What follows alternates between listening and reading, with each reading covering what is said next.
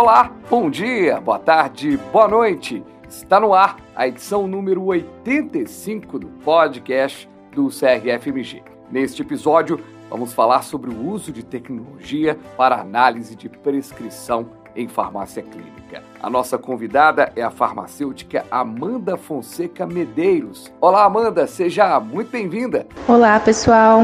Por favor, se apresente aos nossos ouvintes. Eu sou Amanda, sou mestranda né, pelo programa de pós-graduação em medicamentos e assistência farmacêutica da Faculdade de Farmácia da UFMG. Também me graduei na UFMG, sou especialista em qualidade em saúde e segurança do paciente pela Fiocruz. Sou titulada como especialista em farmácia hospitalar pela Sociedade Brasileira de Farmácia Hospitalar hospitalar. Atualmente eu componho né, a diretoria da Associação Mineira de Farmacêuticos. Trabalho há mais de 10 anos no segmento hospitalar. Hoje eu sou gestora num hospital geral, filantrópico, um hospital de ensino que é 100% SUS.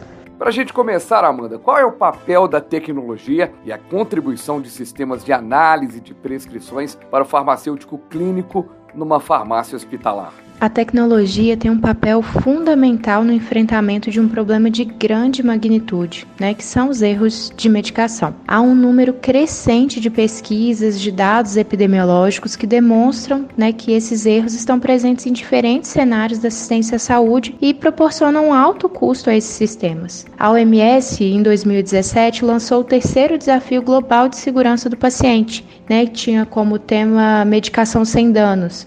Lá, eles estimaram que os erros de medicação custavam anualmente 137 bilhões de reais. Por isso, a meta desse desafio é reduzir em 50% os danos graves e evitáveis relacionados a medicamentos nos próximos cinco anos. Daí, vejo a confirmação de que o uso de tecnologia é imprescindível, repercutindo na qualidade do cuidado que a gente oferta para os pacientes.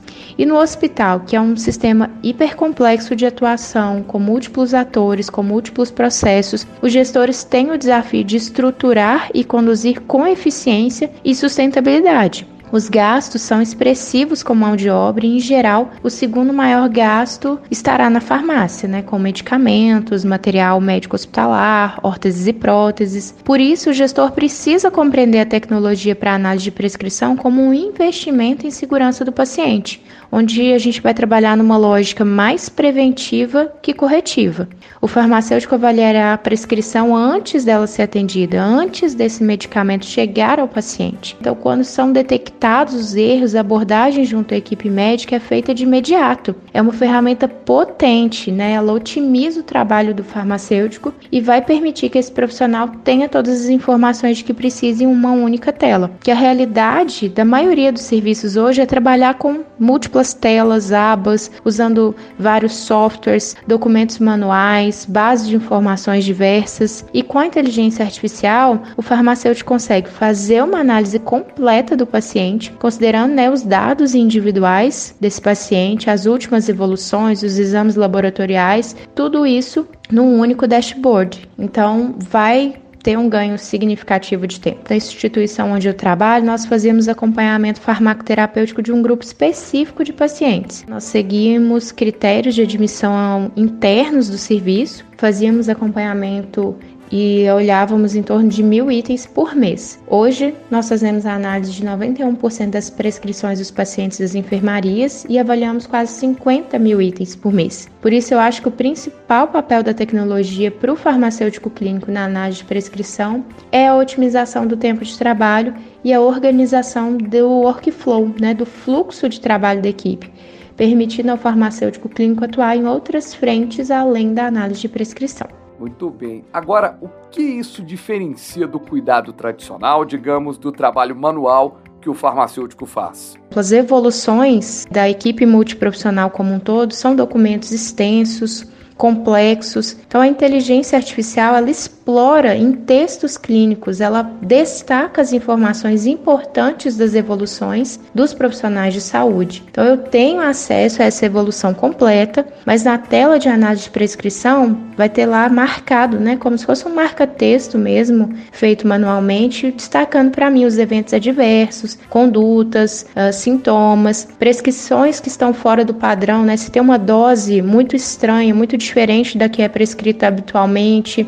uma frequência frequência posológica, que geralmente aquele medicamento não é prescrito. Ele extrai também das evoluções é, informações como alergias, porque às vezes isso é descrito no corpo do texto de uma evolução, mas na tela onde tem que informar uma alergia no sistema, não está alimentado. Então ele me mostra isso, me mostra peso e altura, que são variáveis importantes para nós calcularmos, né, ajustarmos a dose de alguns medicamentos. Me mostra se o paciente está realizando diálise, qual tipo de diálise, né, que vai também determinar potenciais ajustes. Ele me mostra a lista de exames do paciente e já me dá destaque para os exames que estão alterados, faz um gráfico da evolução desses exames. Ele consegue fazer uma priorização também dos pacientes, me dando diversas possibilidades de filtro. E para priorizar esses pacientes, ele pesa riscos inerentes ao paciente e riscos daquela prescrição. Né? Então, quanto, quanto maior o número de medicamentos que ele usa, medicamentos controlados, medicamentos antimicrobianos, medicamentos de alta vigilância, tudo isso pesa na equação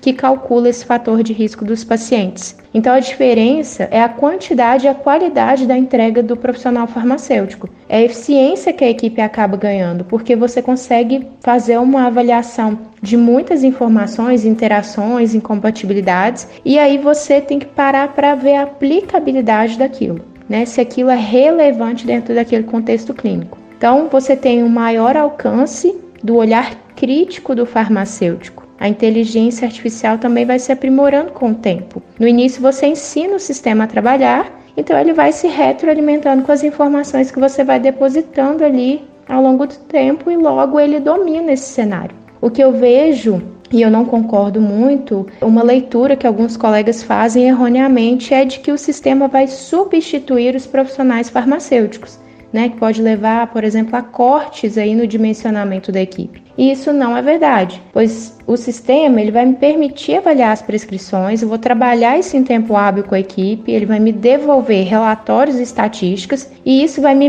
me dar um mapeamento vai me mostrar, olha, esses aqui são os principais medicamentos envolvidos em erros. Então, precisamos trabalhar isso aqui de forma multiprofissional. Existe um protocolo? Quando que foi o último grande treinamento da equipe? E isso é constante. Né, vão entrando novos residentes, novos profissionais e essas temáticas, essas novas frentes de trabalho vão mudando.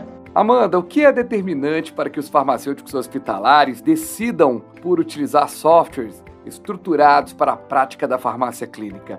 Quais foram as maiores dificuldades para se iniciar essas atividades?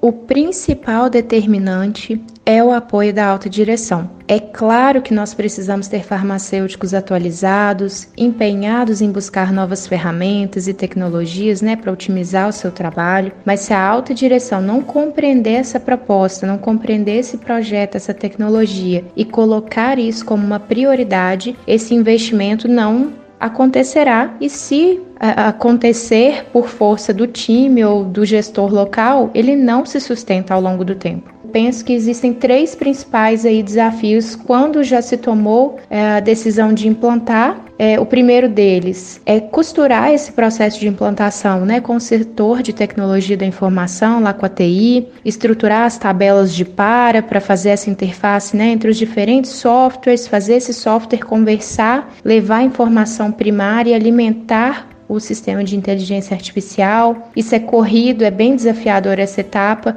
mas acho que vem um segundo desafio que é ainda maior, que é a sensibilização da própria equipe de farmacêuticos. De início, alguns podem ver aquilo com uma certa estranheza, né? Ter barreiras internas ali, pessoais de cada um, inseguranças dentro desse processo, né? As pessoas pensam: será que isso vai ser mesmo bom? Nossa, será que isso não vai aumentar a minha carga de trabalho ainda mais, que já é exaustiva? Né? Outros podem ficar incomodados porque a inteligência artificial vai dar transparência para o processo. Ele mostra a produtividade individual de cada um e pode mostrar ali lacunas técnicas que cada um tem a desenvolver. Né? Então, a liderança tem um papel de, para além de ser um norteador, estar junto da equipe e ouvi-los, estar atento a esses sinais e intervir motivando os farmacêuticos, demonstrando aí aspectos positivos da ferramenta e que os desafios que vão se colocar ao longo do caminho vão ser superados em grupo. Mas um outro terceiro grande desafio, né, que, que nós encontramos e vemos aí no relato de alguns colegas também, é um olhar desconfiado de outros colegas da equipe multiprofissional. Às vezes, os colegas usam termos pejorativos para falar dessa atuação do farmacêutico na análise de prescrição, chamam o farmacêutico de fiscal de prescrição, de auditor, né, usam expressões como se o farmacêutico fosse um apontador de erros sendo que a maior parte do nosso trabalho está na otimização da farmacoterapia. As taxas de erro realmente em si, ainda bem, não são altas. Mas isso faz parte aí do amadurecimento da cultura de segurança local e é importante destacar que as pessoas que pensam assim são uma minoria, mas uma minoria incômoda. E a gente precisa ter profissionalismo e resiliência para lidar, porque afinal de contas o farmacêutico não está invadindo o espaço de outros profissionais, mas sim ocupando um espaço que é seu. Qual seria o perfil dos farmacêuticos clínicos para trabalhar com estas novas tecnologias? Qual é o pré-requisito necessário para o êxito desse projeto? A gente tem que ter uma formação robusta tecnicamente, ser atualizado, né, prestar serviço de forma multiprofissional, inserido numa equipe, ser capaz de tomar decisões, ser comunicador, exercer a nossa liderança, as nossas habilidades gerenciais, ser um educador. Mas para mim, o principal é que nós não nos percamos achando que a gente tem que ter todos os guidelines na ponta da língua. Farmácia clínica não é um ringue do conhecimento onde a gente se degladia com outros profissionais. Então, a principal habilidade que o farmacêutico precisa ter é um olhar centrado no usuário, é um olhar centrado no paciente. A gente não pode deixar a tecnologia nos distanciar do paciente. O computador é um facilitador nessa etapa, mas a gente não pode ficar só lá dentro da farmácia. A equipe precisa nos ver. Né? A gente precisa ir nos rounds multiprofissionais, a gente precisa conversar com as outras categorias e não esquecer, o paciente tem que nortear as nossas ações.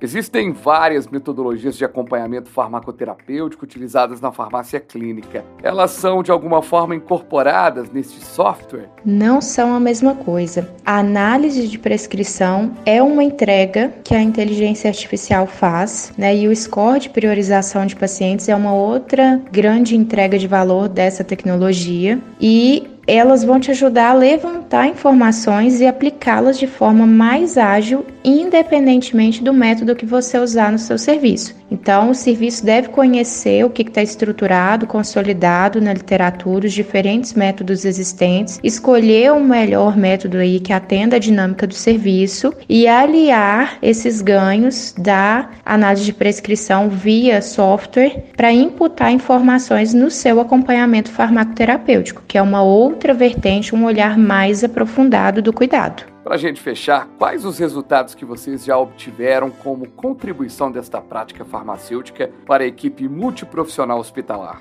Nós fizemos a implantação dessa tecnologia há seis meses. Já conseguimos aumentar o número de prescrições revisadas em todo o hospital, aumentamos a nossa cobertura, que era restrita às enfermarias, reorganizamos o fluxo de trabalho da equipe de farmacêuticos, conseguimos estabelecer e clarear também as metas né, da equipe, mapeando aí o que é a atribuição de cada um, dando uma comunicação mais clara para todo o time. Houve a contratação de uma nova farmacêutica, de dois novos acadêmicos bolsistas, então hoje nós temos quatro. A gente implantou o serviço de farmácia clínica na emergência, então além da farmacêutica responsável pela farmácia satélite do pronto-socorro, a gente tem uma farmacêutica farmacêutica clínica para emergência, aumentamos a nossa conciliação medicamentosa. Conseguimos também alocar dois farmacêuticos clínicos para os leitos de áreas críticas, né? São 43 leitos aí de área semi-intensiva e de cuidado intensivo, além dos ganhos internos, né, para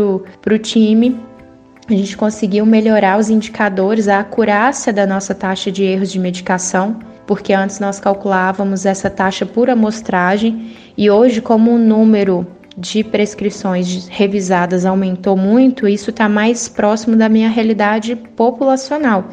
Então, isso permite né, um melhor diagnóstico, maior intervenção. É, em seis meses, a gente sentiu uma maior proximidade com as equipes multiprofissionais, né? avançamos aí internamente na compilação e análise desses dados do serviço e tivemos uma economia direta de mais de 40 mil reais em medicamentos. Amanda, muito obrigado viu, pela sua presença e até uma próxima oportunidade. Agradeço ao CRF pela oportunidade de falar de um assunto ainda muito novo para nós farmacêuticos e queria estimular os colegas, né, porque a primeira vez que eu ouvi falar de inteligência artificial no nosso trabalho, né, na análise de prescrição, eu pensei: isso não é para mim.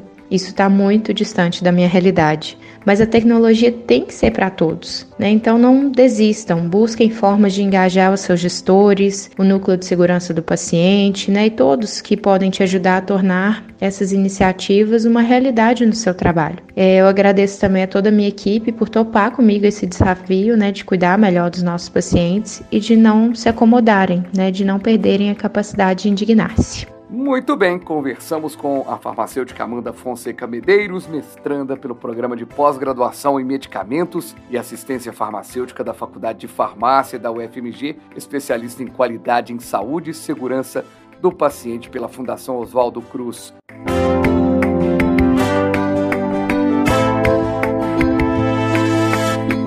O podcast do CRFMG vai ficando por aqui. CRFMG no Spotify, no Apple Podcast, Google Podcast e na plataforma de sua preferência. Até a próxima. Valeu!